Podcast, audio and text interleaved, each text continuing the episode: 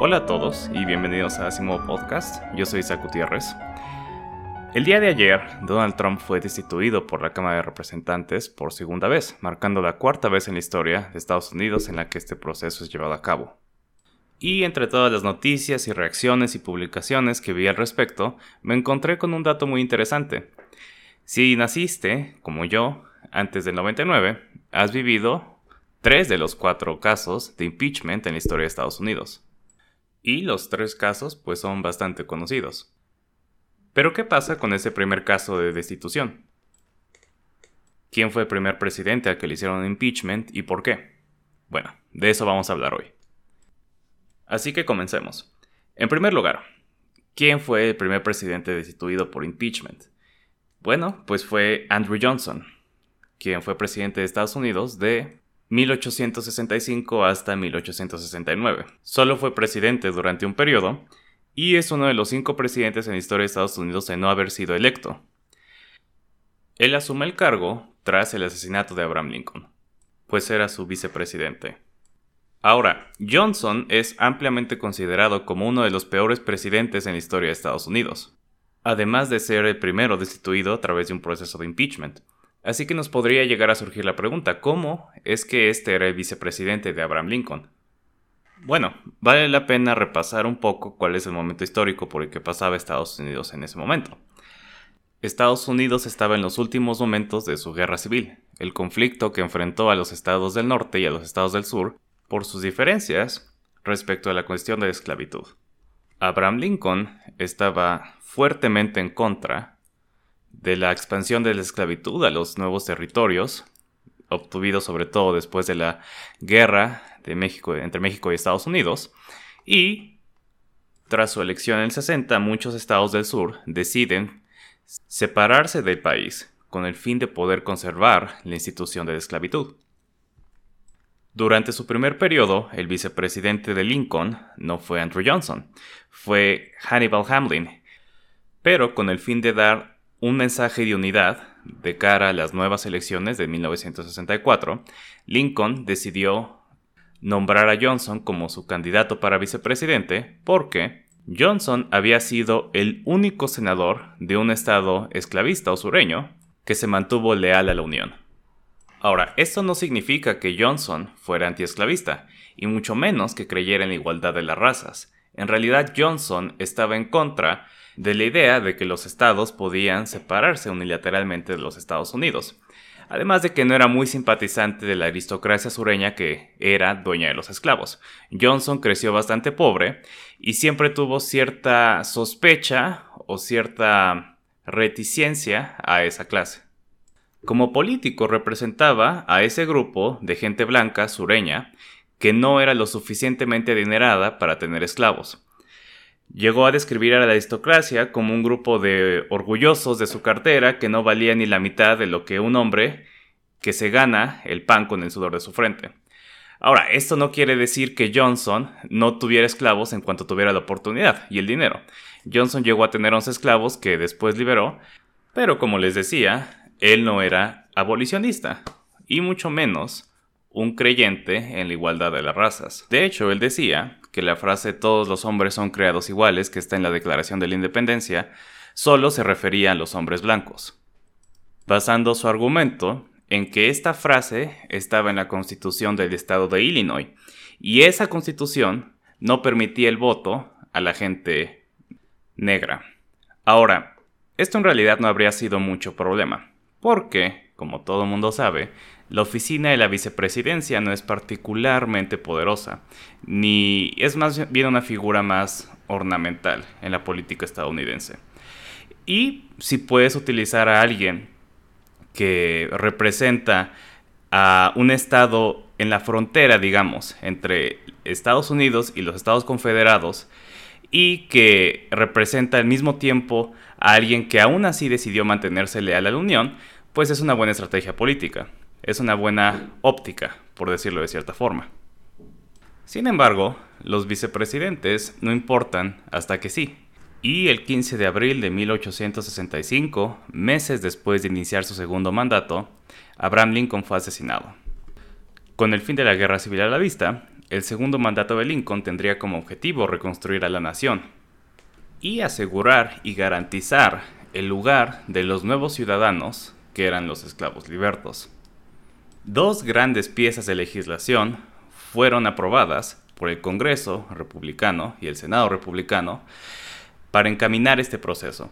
La treceava enmienda, que hacía inconstitucional la esclavitud en Estados Unidos, y el establecimiento de la Oficina de Libertos, que era una agencia cuyo propósito era ofrecer cobijo y provisiones a todos los libertos y refugiados desplazados por la guerra civil. Además, había planes para dos enmiendas más a la Constitución, la cuarta, que garantizaba que ningún ciudadano podía ser privado de su libertad sin un proceso jurídico anterior, y la decimoquinta, que garantizaba el derecho a votar para todos los ciudadanos sin importar su raza. Bueno, más bien para todos los hombres en ese momento. Y Johnson, siendo quien era y teniendo la ideología que tenía, estaba solo a favor de la primera, eliminar la esclavitud a través de una enmienda constitucional. Creía que era un mal que tenía que sufrir el sur, pero era una consecuencia inevitable de la guerra. De las demás, estaba muy en contra, estaba muy en contra de garantizar derechos y libertades y protecciones a la gente negra que acababa de salir de la esclavitud. Entonces, si bien había un proyecto de nación, por decirlo de cierta forma, que planeaba el Partido Republicano, que tenía tanto a la Cámara de Senadores como a la Cámara de Congresistas, eh, bueno, de representantes, y a la presidencia en ese momento, tras la elección del 64, el hecho de que Abraham Lincoln no fuera presidente, sino Andrew Johnson, limitaría mucho las capacidades que realmente tendría este gobierno. Porque entonces Johnson se convertiría en una fuerza obstruccionista que se opondría a las reformas propuestas por los republicanos. Además de que Johnson fue muy indulgente con el sur y con los estados confederados, con los gobernantes de los estados confederados, lo cual permitió que al restablecerse los gobiernos como parte de la Unión, fuera muy fácil para incluso, y de hecho mayormente, eh, anteriores gobernadores y otros políticos confederados que técnicamente habían traicionado a Estados Unidos, volverse a meter a la política estadounidense y volver a establecer gobiernos de solo blancos, volver a establecer instituciones en los estados que se dedicaran a contrarrestar las acciones de la reconstrucción y contrarrestar mucho el trabajo de la Oficina de Libertos. Algunos de los representantes que regresaron a Washington del Sur literalmente todavía estaban usando sus uniformes de confederados. Esto obviamente generó una gran fricción entre Andrew Johnson y su Congreso, y para las elecciones de medio término de 1866 ya estaba en guerra abierta con el Partido Republicano, el cual supuestamente era su propio partido. Pero Johnson tenía una disposición francamente desagradable y su forma áspera y pulgar de hablar, la cual hacía, lo hacía bastante exitoso en el este de Tennessee, de donde era, no se tradujo eh, en éxito en el escenario nacional. Al contrario, generó simpatía por los llamados radicales republicanos. Y esto junto con el hecho de que todavía muchos estados del sur no podían votar por la guerra de secesión, ayudó a que el Congreso electo, tanto la Cámara de Representantes como la Cámara de Senadores, tuviera una mayoría muy muy grande en favor de los republicanos. Mayoría que le sirvió para anular los 15 vetos que Johnson puso sobre legislaciones republicanas que tenían el objetivo de, de nuevo, garantizar eh, derechos políticos y civiles para la gente negra. Pero estas fricciones y estos procesos tan atropellados definitivamente ayudaron o llevaron a, los, a varios republicanos a la conclusión de que lo mejor que podían hacer políticamente, ya sea porque odiaran, porque literalmente odiaran a, Johnson, que además en lo personal no era una persona que se dejara, eh, se diera a querer mucho, y pues en lo político mucho menos, ya sea porque quisieran de avanzar la, la agenda que tenían o porque querían destruir el Partido Demócrata. O sea, en realidad Johnson era un demócrata sureño, solo que por azares del destino, que por un gran evento en la historia de Estados Unidos, resultó ser el presidente en el momento de la victoria política de los republicanos. Entonces era necesario quitarlo, si había esperanza de llevar a cabo la reconstrucción. Porque además Andrew Johnson nunca se echó para atrás. Siempre estuvo tratando de obstruir el avance de las legislaciones de los republicanos y socavando los esfuerzos de los republicanos, incluso ni siquiera de los republicanos más radicales, que buscaban incluso más apoyo o más igualdad para la gente negra, en la forma de instituciones gubernamentales fuertes que se aseguraran de hacer cumplir las leyes que habían propuesto.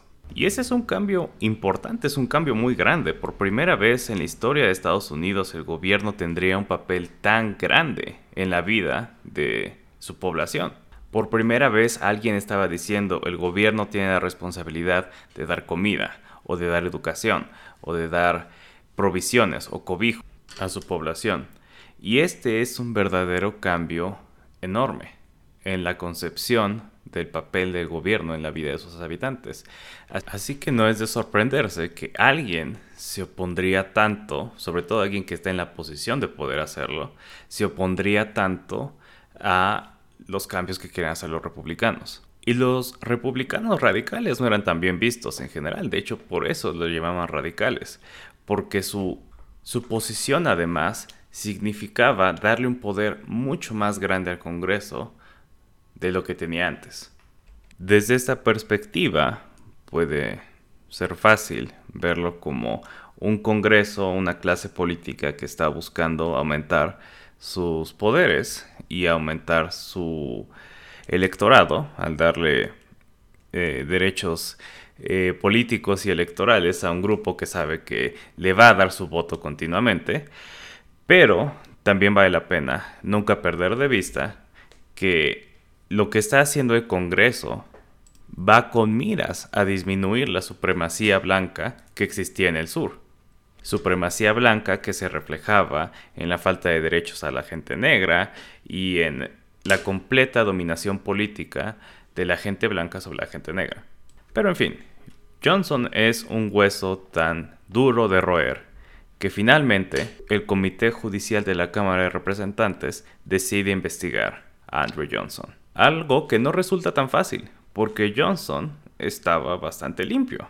No había muy buena razón para levantarle cargos.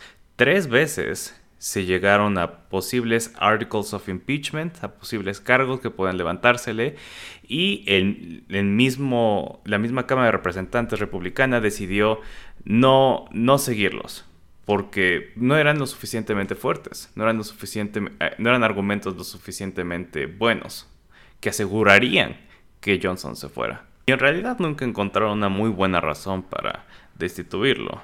Los cargos que se le presentaron y que se votaron fueron que había violado dos leyes que finalmente, eventualmente fueron eh, consideradas anticonstitucionales porque no tienen mucho sentido.